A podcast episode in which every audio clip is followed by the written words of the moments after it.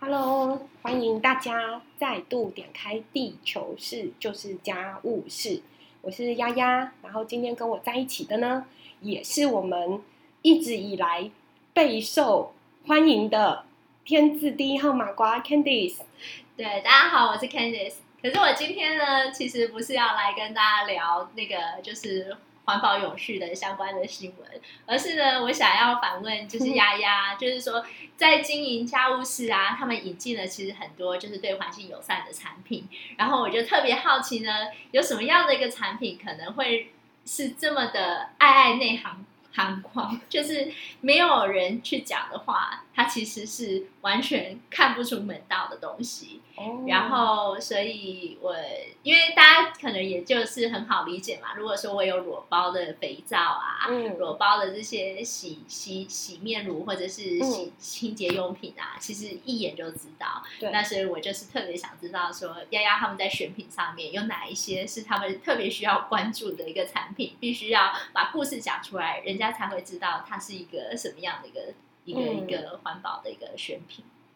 嗯我先呃，我先跟大家介绍一下，如果你还没有来过位于台中市大里区东兴路三九三号的家务事起家醋旗旗舰店这个限址的话，你大概很难想象，呃，我们是一个怎么样的店面。然后呃，我我们的确会有那种自带就自己就会发光的那种产品，就很多人来就是为了要买这个，为了要聊这个，然后为了要收集这个。那也有一些作品是它在我们我们大概跟可能二三十个以上的品牌合作，这个还只是上架流动中的，有更多呃其他可能在谈或者是潜力的合作品牌都还不包括。那我们的确有一些作品，如果你没有你没有一些介绍或者是概念的话，还蛮容易会错过的。但我今天特别想要介绍的是，我们家是有一个很有趣的伙伴，然后他的作品在家务室，其实他自己的作品本身有很多喜欢的人，所以有的人是会直接就是进来找他的作品的。但是毕竟我们家务室也不是全部都是为了找他作品而来的嘛，那其他的客人可能就不一定看得到他的精妙之处，对吧、这一个呃，这一个作品的哎，这个作者啦，跟 Kenny 也有一个很有趣的市集相遇，对不对？就是你在市集有认出他的作品，然后他介绍了他的工作室的所在地，用用了一个很隐晦的讲法。对，这个其实呃，如果呃会呃有逛市集的习惯，或者是说喜欢市集的朋友们，可能有机会遇到丫丫待会要介绍的这个创作者。那我有一次呢，我就是在这个市集中，就是很惊艳的看到他的作品，于是就跟他很开心的聊了起来。那他当时的作品呢，尤其是比较小的，可能嗯对于我在寻找的一些呃需求的一个产品，可能还是偏小，所以我就问他说：“哎，那有有没有机会看到你比较大的一个产品？”然后他就说：“哦，我有一个工作室在大理，然后是一个后面的仓库的一个小隔间。然后可是呢，因为这个大理的这个这个这个这个这个场所，因为它前面的这个营业者最近在店修，所以可能要哦等到店修之后才才会才才可以开放，然后你来参观这样子。于是我们当下就是是很开心的就互留了资料之后，我就决定说，哎，等到那个他前面仓库的那个就是经营者开开开市之后，我再去拜访他。然后于是我就继续逛这个市集，后来就越想越不对，就是许大的关键字然后让你对觉得对，就觉得这个这么许多关键字 听起来真的很很可疑像家务事，因此我就回头再去找这个创作者，就说你刚刚说的那个，就是很像废弃工厂的那个后面还在仓库，还在店对修，还要在店修经营不，下去。对，是不是家务事？所以就是连接起来了。对啊然后也就是呃，丫丫接下来要跟大家分享她的嗯创作理念。那对，刚刚 Candice 讲的其实是我们这个这个创作的呃创作者，他叫李荔，李子的李，荔枝的荔。他自己用李丽小废物这个计划，还有呃一口花器啊等等，其实有受到非常多喜欢小陶器的哎陶器小的陶瓷作品的朋友的喜欢哦。那可是他在家务室有一个非常有趣的计划，今天真的很想要用这个频道来跟大家分享。这种说不定是你很常来逛家务室都还不太清楚的。他在家务室推的一个计划叫做土胚的计划。那其实这个土胚的计划，它概念非常的完整，就是作为呃作为就是循环经济的实践伙伴，我们觉得这真的是结集了美感跟呃整个整个模式完整度的一个计划。它的概念呢，其实是很多的陶瓷作品啊，你可能会喜欢它的形状，可能是一个盘子的形状，一个杯的形状，然后。呃，一个花器收口的形状，宽口或窄口等等。但是呢，它还有另外一个元素，是它使呃，它使用的胚，呃，它它使用的釉料是不是你喜欢的？所以像 Katie，你可以分享一下，对啊，像你刚刚说，哎，你喜欢它的风格，可是你不喜欢它的尺寸。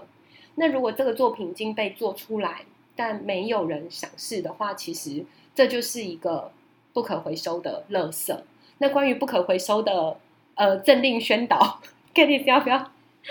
跟大家分享一下？对，其实那个我后来就是有，因为相信大家可能家里有时候有一些就是陶瓷的呃石器啊，难免会打破啊。那后来才发现，其实呃瓷器这样子的一个呃产品，它如本身如果说要丢弃时，它其实是一个不可回收的一个废弃物。嗯，所以刚刚丫丫就的一个一个介绍，就更引起我的一个好奇，因为我们刚刚讲到，我是第一次是在这个市集遇到李丽的。嗯，那虽然我喜欢她的作品，可是当下并没有我喜欢的一个大小的一个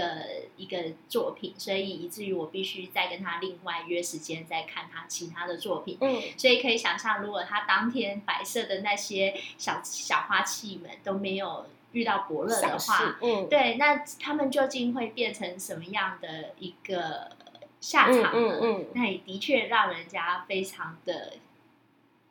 好奇，嗯，对，所以。我让丫丫再跟我们聊一下刚刚讲的这个土胚计划到底是什么意思呢？对，所以土胚计划它就完美的解决了这件事情。但是李丽的小花器其实还蛮蛮不容易流浪成垃圾的，因为喜欢的人是还蛮多的。但土胚它在讲的是，好，那我就先把这一个呃器皿的形式跟大小，我先做几个样板出来给你选，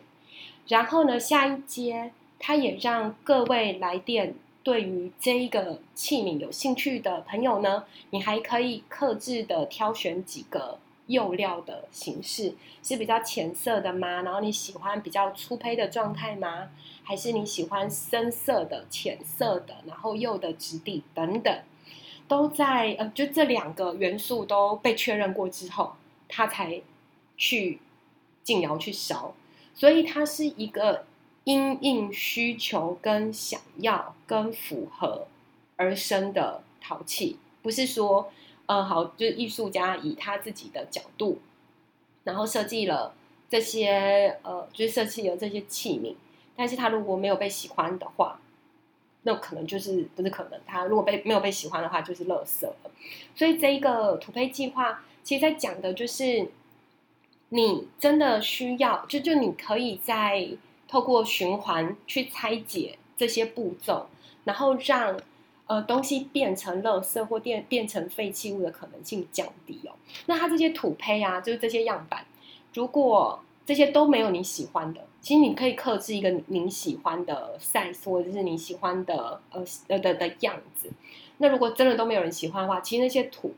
就再货回去原本的土胚，它可以再制成。别的作品，我觉得这真的是一个，